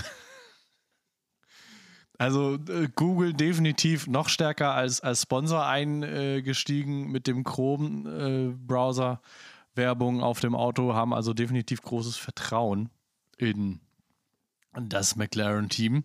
Ansonsten sehen wir deutlich mehr Schwarz als im letzten Jahr, was äh, gerade beim Frontflügel natürlich auch wieder dem Thema geschuldet ist, äh, spärliche Lackierung. Ja, also mehr Carbon, mehr, weniger Gewicht.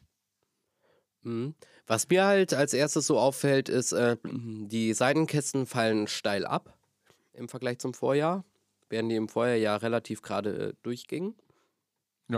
Dann hast du hier auch wieder diese Kiemen-Elemente beim McLaren. Genau, die Kiemen kamen dazu, die Wulst kam dazu und als Resultat, ich finde, alle Teams, die dieses Jahr diese Wulst haben, sind von diesem geschwungenen, was wir letztes Jahr gesehen haben, eher zu diesem, okay, die Seitenkästen fallen einfach nach hinten ab, umge äh, umgesprungen. Und ansonsten sieht man aber, finde ich, auch bei, bei McLaren sehr krass, wenn man sich von vorne das anschaut. Letztes Jahr die Seitenkästen relativ gerade nach unten gegangen. Dieses Jahr hat das Auto so ein bisschen so eine Wespentaille bekommen. Also zu den Sidepods hin mhm. wird es nach oben hin breiter. Die sind auch, die sehen auch ein bisschen böse aus, finde ich. Das ist so ein bisschen ein böser Blick mit den Lufteinlässen an den Sidepods. ähm, und dann fallen die halt nach hinten so ab. Ja. Du hast am Unterboden auch wieder ein paar Aero-Elemente. Also wieder so eingelassene Flaps, würde ich es jetzt einfach mal nennen. Ja, da haben sie wieder so ein bisschen Riffelblech reingehauen quasi. Mhm. Und ansonsten äh, frontflügelmäßig jetzt nicht so die krasse Änderung. Sie waren ja letztes Jahr schon so ein Mittelding zwischen bauchig und flach. Sie sind ein bisschen flacher geworden. Es ist auch wieder dieses ähm, leicht, dieser leicht verdellte Look auf den, auf den Flaps vom Frontflügel.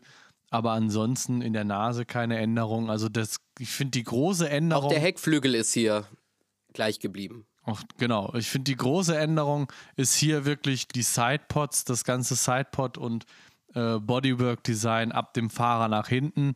Das ist wirklich, äh, da hat sich krass verändert. Und da bin ich mal gespannt, wie sich das dann noch entwickeln wird. McLaren muss auf jeden Fall einen Schritt nach vorne machen. Das war letzte Saison halt wirklich gar nichts.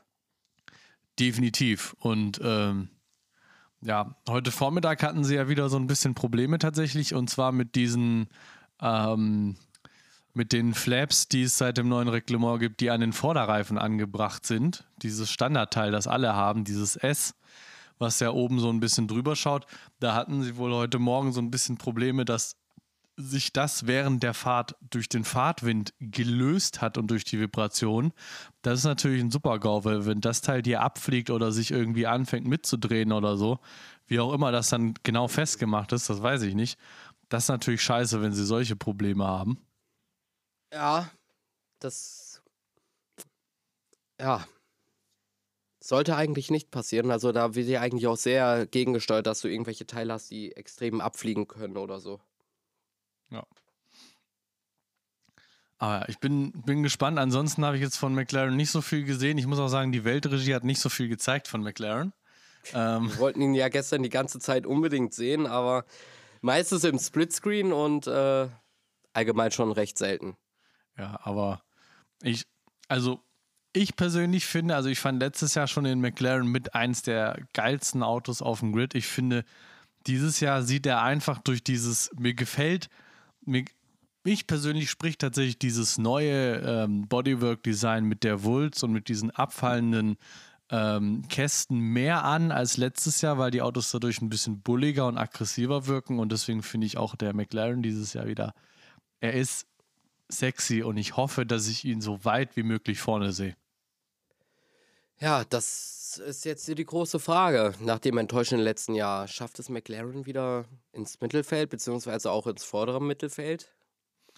Also was äh, Zach Brown schon tatsächlich jetzt während der Testsage hat durchsickern lassen, ist, dass sie in Bezug auf, auf Topspeed, also in Bezug auf reine Motorleistung, nicht da sind, wo sie zum Saisonbeginn sein wollten. Das heißt, das Ziel haben sie verfehlt. Ansonsten sind sie wohl recht zufrieden mit dem Auto, mit den ähm, ganzen Aero-Geschichten, die sie geändert haben, aber performance-technisch vom Motor her ist man aktuell bei McLaren noch so ein bisschen, ähm, ja, ernüchtert.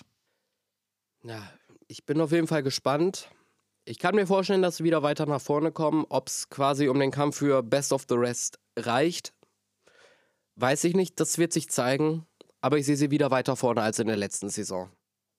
Ja, ich denke auch, dass wir da definitiv eine Verbesserung sehen werden, dass wir sie weiter vorne sehen werden. Auch hier haben wir eine neue Fahrerpaarung. Wir behalten äh, Lando Norris, aber Daniel Ricciardo, ja, wie schon angesprochen, leider weg. Dafür Oscar Piastri. Ähm, denke ich, ist eine, ist eine junge, dynamische Fahrerkombi. Und ja, ich, ich denke, also ich denke und hoffe, dass McLaren auch so, wie ich es schon geschätzt habe, so diese Ecke Alfa Romeo, Alfa Tauri, so da in den hinteren Punkterennen permanent mitfahren kann. Das ist so mein Wunsch. Aktuell muss ich sagen, habe ich von den Tests und so zu wenig gesehen von McLaren und mit der Aussage von Zach Brown, dass so ein bisschen die Motorleistung fehlt, beziehungsweise Topspeed, würde ich jetzt mal vorsichtig sein und mal das noch das erste Rennen abwarten wollen, um eine Prognose zu machen. Ja, da müssen wir abwarten. Also ich kann es mir vorstellen, dass sie wieder weiter nach vorne kommen, aber eine endgültige Prognose kann und soll das hier definitiv nicht sein. Nee. Aber weißt du, was mir gerade auffällt? Mir fällt noch eine Sache auf. Sie haben doch noch ein Chrom untergebracht. Auf den Teilen, wo ich gerade davon geredet habe, dass sie sich lockern. Geh mal in die, geh, geh mal in die Frontansicht, beziehungsweise wenn ihr gerade zuhört, schaut euch mal die, äh, nicht die Frontansicht, die Top-Ansicht, die, den Birdview von oben an und schaut mal oben auf das, was über den Reifen rüberschaut von diesen S-Flaps oder wie auch immer wir sie nennen sollen. Da ist einfach nochmal ein kleines Chrome-Logo.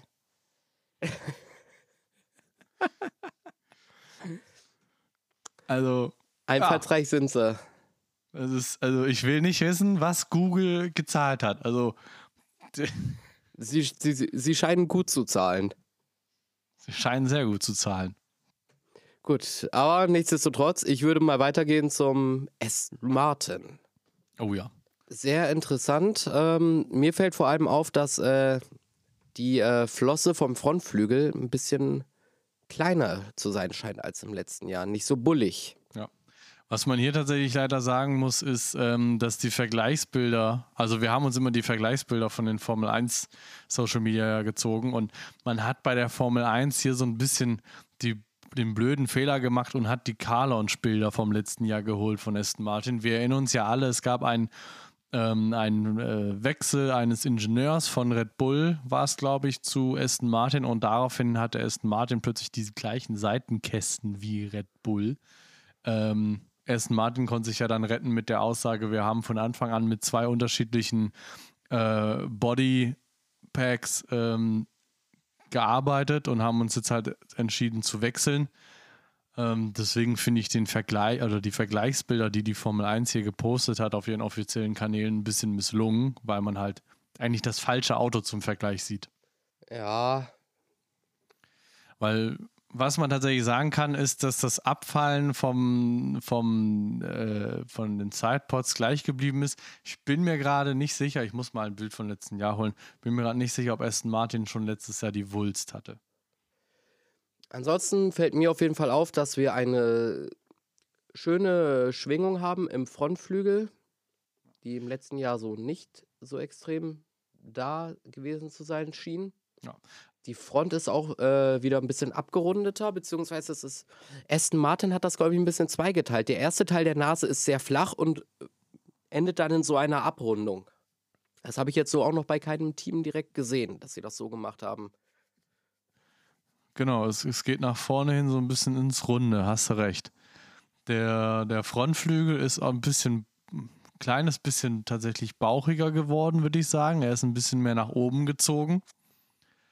Aber auch nur so im Bereich kurz äh, bevor die äh, Räder anfangen. Ja, ganz außen erst. Ich kann auch sagen, nachdem ich jetzt mal ein Bild von dem zweiten Aston Martin letztes Jahr rausgesucht habe, die Wulst ist definitiv neu.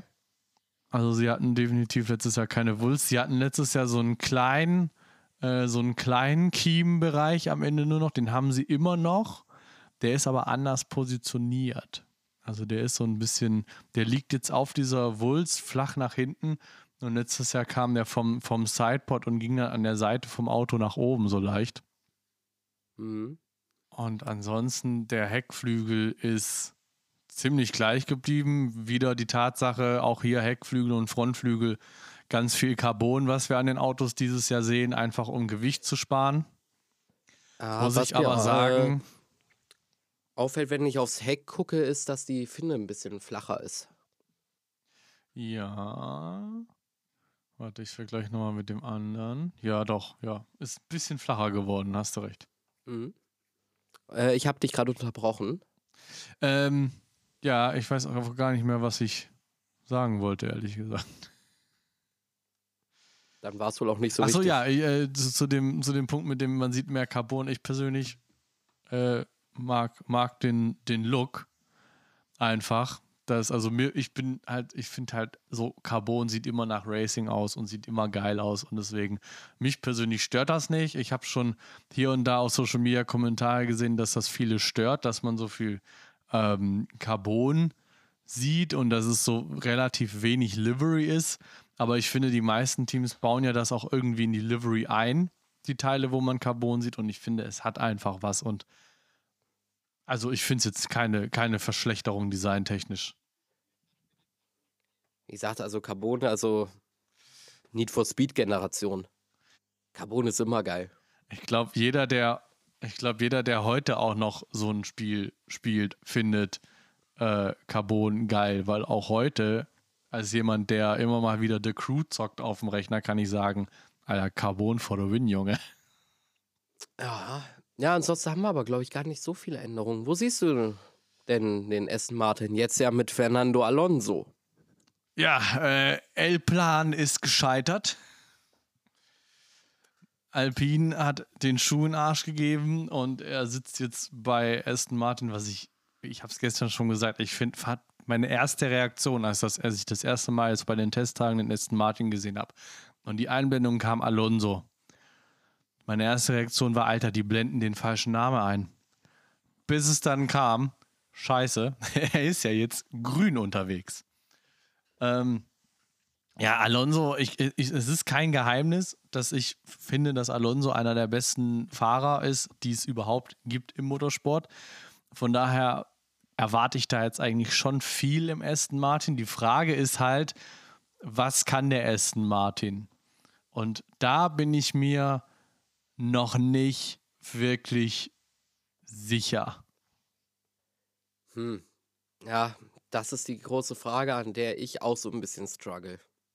Weil, also, ich finde, Aston Martin ist so ein bisschen ähnlich wie Williams dieses Jahr. Es ist so ein bisschen eine, eine, kleine Wundertüte, weil es kann sein, dass sie hinten fahren irgendwie. Es kann aber auch sein, dass sie gerade mit Alonso im, im Cockpit auch mit um die letzten Punkteplätze fahren.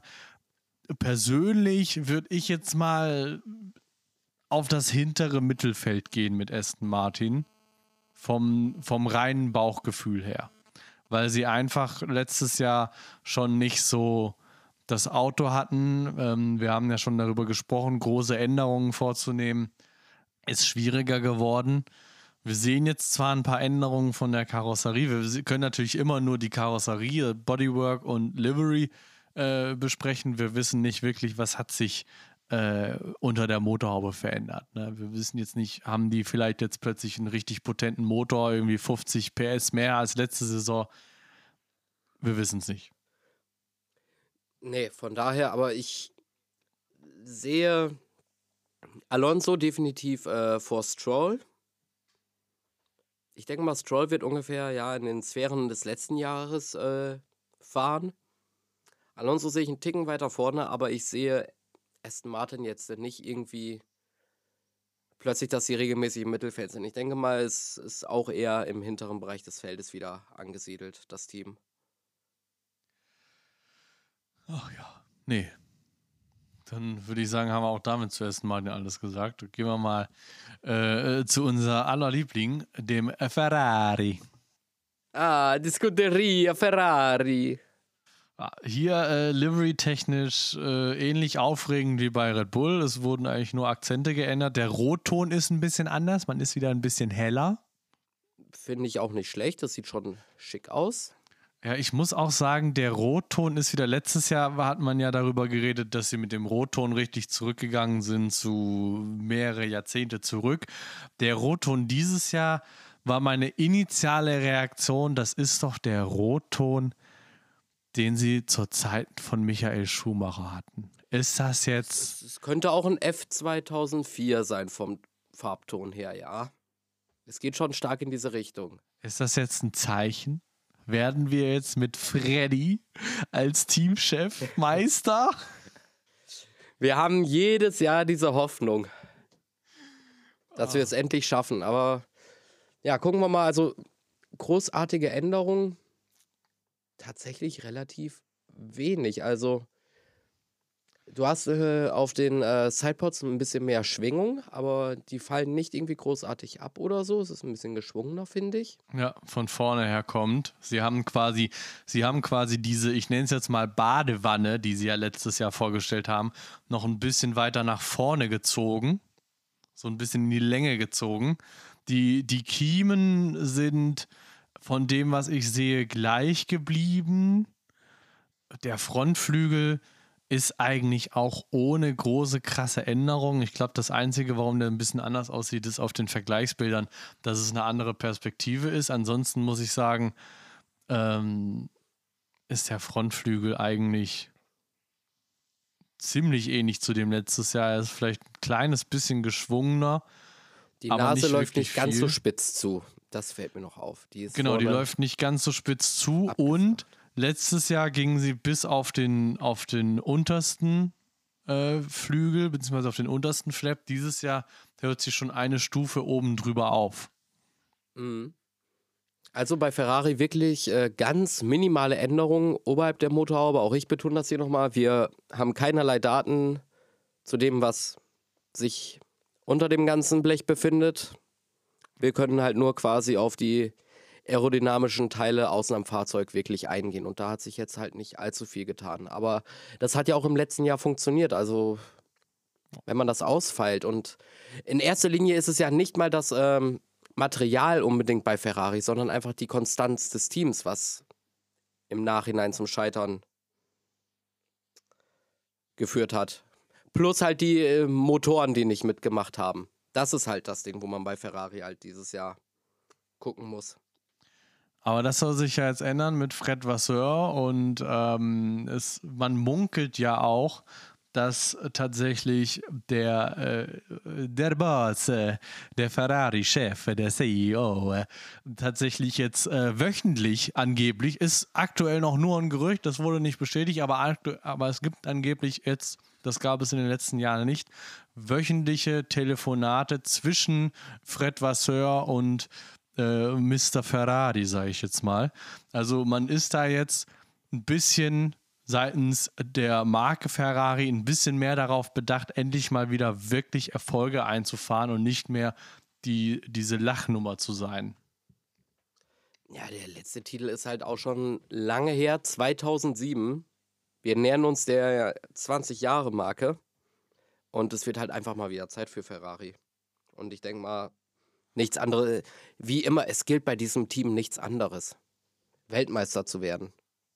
Vor allem, es ist ja wirklich das Formel 1-Team. Ich glaube, Ferrari ist das einzige Team, das bisher an jedem Formel 1-Rennen teilgenommen hat. Die sind ja seit Gründung der Formel 1 eigentlich mit am Start und sind nie ausgestiegen. Genau, dieses ist das dienstälteste Team.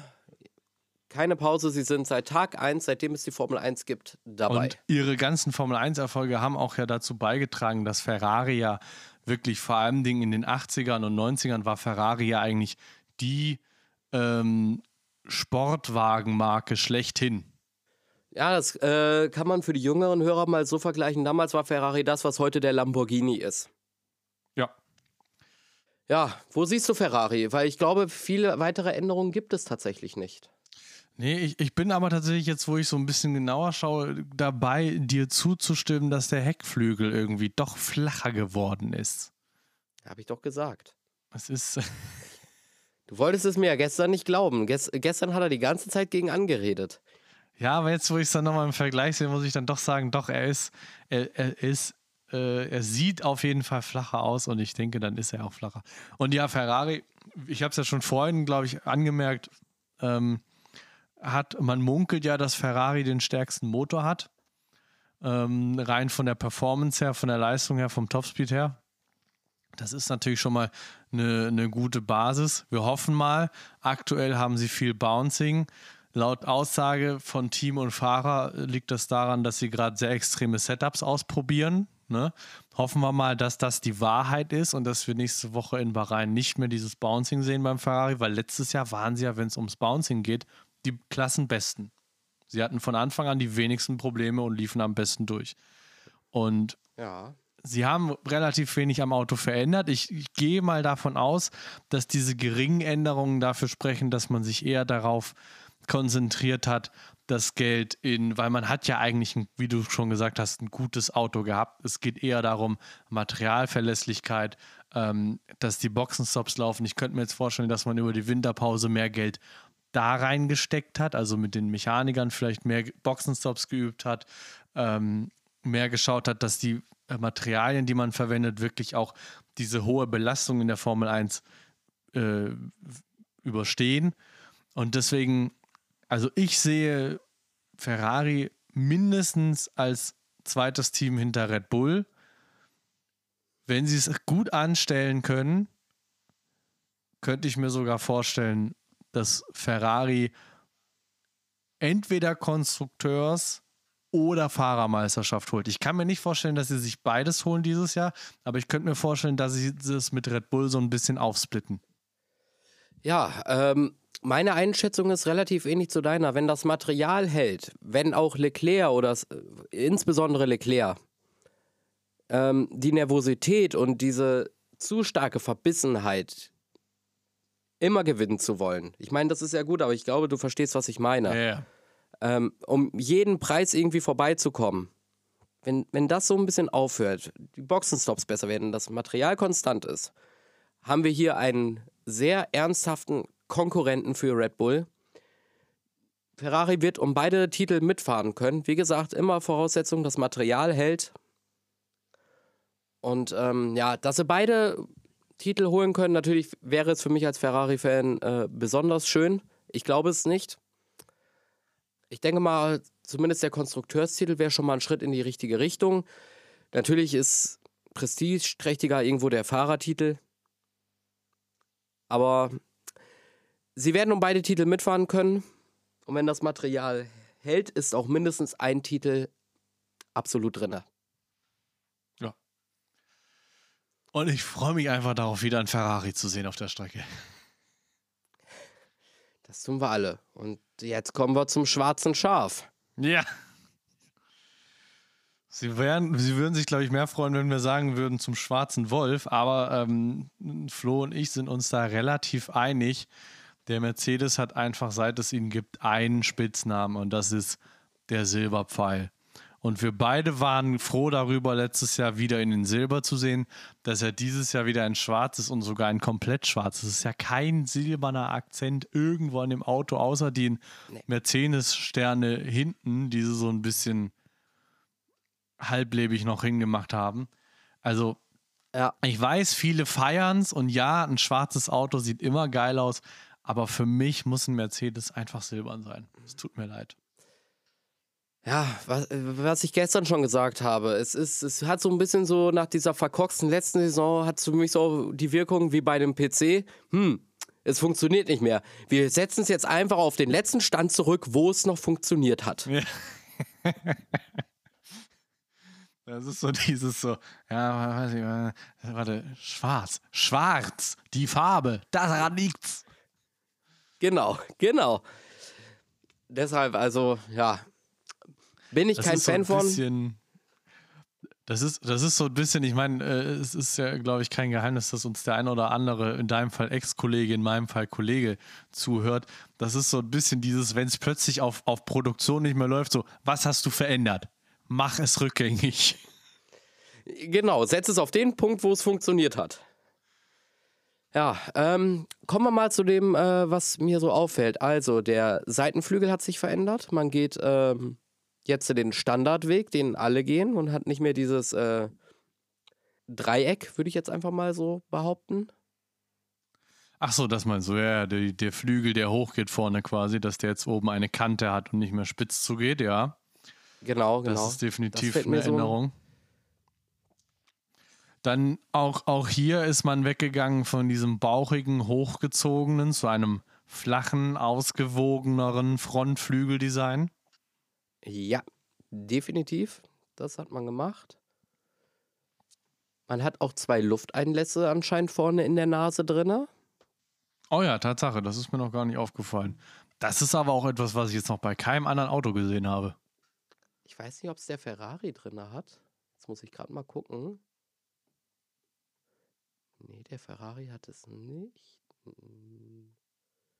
Ich glaube, der letztes. Doch, Ferrari hat das auch. Wenn du guckst. Sowohl im letzten als auch in diesem Jahr. Natürlich die Frage, ob das wirklich ein Lufteinlass ist oder nur eine, irgendein schwarzer Punkt. Bei Mercedes sieht es auf jeden Fall wie ein Lufteinlass aus. Bei Ferrari bin ich mir gerade nicht so sicher. Wäre halt die Frage, was, was bringt dieser kleine Lufteinlass da vorne? Weil du müsstest es ja komplett durch die Nase nach hinten um den Fahrer rumleiten. Ich weiß es nicht. Ich sehe nur, dass er da ist.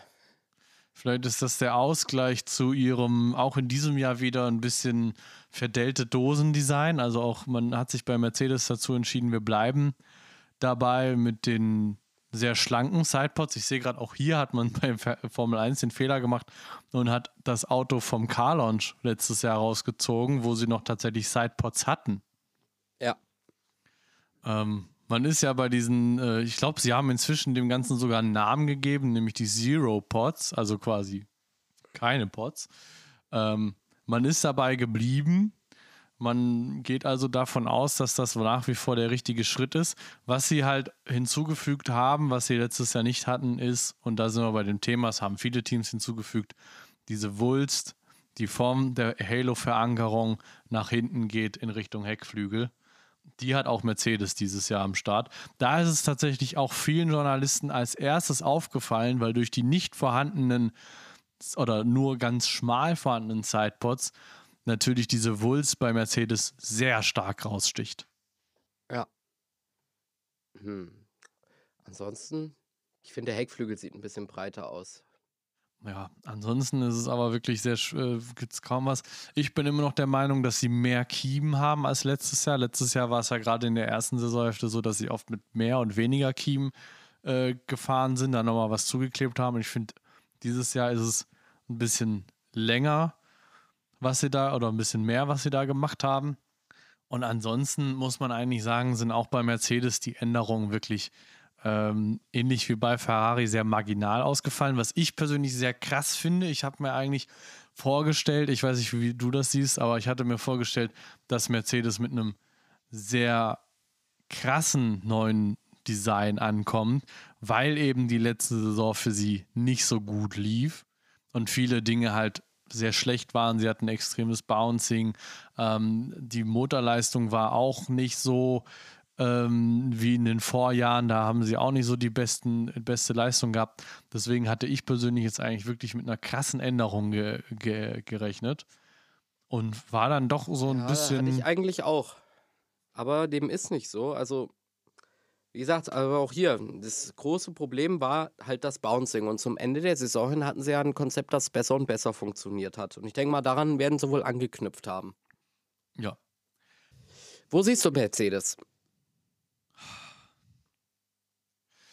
Ich sehe sie eigentlich als, als Best of the Rest auf Platz 3 mit der Hoffnung für die Spannung äh, in der Meisterschaft, dass sie ihre Probleme, die sie ja jetzt auch schon wieder haben an diesem Wochenende. Ne? Also wir haben ja schon, äh, glaube vorhin kurz angesprochen, gestern äh, George Russell musste das Auto abstellen, ist dann den Rest der Session nicht mehr gefahren. Ähm, es ist dann halt auch immer Zeit, die verloren geht, um was rauszufinden. Ja, und wie gesagt, Hamilton hatte am Vortag auch schon Probleme. Also es, ist, es, es läuft nicht rund bei Mercedes, definitiv nicht. Die Frage ist halt, ist das wirklich wieder so wie, wie letztes Jahr, dass es wirklich nicht rund läuft? Oder ist es wie die ganzen Jahre davor, wie wir das eigentlich von Mercedes kennen? Bei den Testtagen läuft es nicht rund und dann plötzlich äh, am, am ersten Renntag läuft es super geschmeidig. Das werden wir dann nächste Woche auf jeden Fall sehen. Also ich bin gespannt, aber ich denke mal auch, sie werden so Dritter werden. Sie werden wieder regelmäßig Punkte holen. Auch auf das ein oder andere Treppchen wird drin sein. Vielleicht auch mal ein Sieg. Aber ich glaube nicht, dass sie äh, wirklich. Äh, ich würde sagen, sie sind Mitfavorit auf einen Titel, aber kein Top-Favorit. Sie können das schaffen, aber ich sehe sie nicht als Top-Favorit. Was ich einfach anmerken möchte noch, und ich habe es gestern schon zu dir gesagt, aber ich sage es jetzt auch nochmal hier im Podcast. Ich ziehe meine Kappe. Sie haben, wenn man mal genau hinschaut, da wo der Halo verankert ist, hinten im Bodywork, sieht man einen, auf den Bildern einen kleinen roten Punkt. Wenn man reinzoomt, sieht man, es ist ein kleiner roter Stern, der Mercedes-Benz Niki Lauda Gedenkstern. Muss ich sagen, ziehe ich meine Kappe, finde ich wieder eine traumhaft schöne Geste und zu Recht. Dem ist nichts hinzuzufügen. Das ist richtig und wichtig. Niki Lauda, einer der wichtigsten Persönlichkeiten der Formel 1. Großartiger Typ. Und äh, schön, dass er so dann in Erinnerung gehalten wird. Ja, ja, wie du sagst, einer der wichtigsten Formel 1-Fahrer. Der erste Formel 1-Fahrer, äh, der über eine Million verdient hat, tatsächlich. Er hat es möglich gemacht. Ja, ja. Da können wir mal vielleicht so. auch. Wir können eigentlich auch mal eine Niki Lauda Special-Folge machen, fällt mir da gerade ein. Äh, wir haben schon so viele Ideen für Special-Folgen. Jetzt bringen wir die dann noch mal langsam zum Ende. Wir haben noch ein Auto. Ja. Wir überziehen heute extrem, aber ich glaube, das ist okay, weil es sind Testtage, es ist. Wir haben Tests und Car Launch in einem jetzt genommen. Das ist, glaube ich, in Ordnung. Ja. Wir haben noch den Alpine. Ja. Was mir da halt gestern extremst aufgefallen ist, ist die hochgezogene und flache Nase. Das ist tatsächlich eine Änderung. Die Nase ist flach. Letztes Jahr war sie schön rund. Dieses Jahr ist sie sehr flach. Auch hier fällt mir jetzt auf, dass so ein kleiner Lufteinlass ist. Also das scheint tatsächlich doch ein beliebteres Element zu sein. Mhm. Ähm, durch das Hochgezogene geht auch dieses Jahr die Nase wirklich bis zum Ende des Flüges. Letztes Jahr hat sie ja auf der vorletzten Stufe aufgehört. Ansonsten ähm, Livery-technisch relativ ähnlich zum letzten Jahr. Wir sehen auch hier einfach nur ein bisschen mehr Carbon. Ja, die Kiemen sind ein bisschen schmaler, finde ich. Die sind nicht so breit und sehen auch ein bisschen aerodynamisch geformter aus. Ja, und sind definitiv auch ein bisschen mehr in die Länge gezogen. Also im Sinne von, wir haben jetzt einen längeren Abschnitt mit Kiemen. Ansonsten äh, die Sidepods relativ ähnlich. Ich finde der, ich sage jetzt mal Tisch, also der Bereich, wo der Sidepod senkrecht bleibt, ist äh, äh, horizontal bleibt, ist definitiv länger und fällt später ab. Ähm, ansonsten Alpine eins der wenigsten Teams, die letztes Jahr schon so eine Wulst hatten.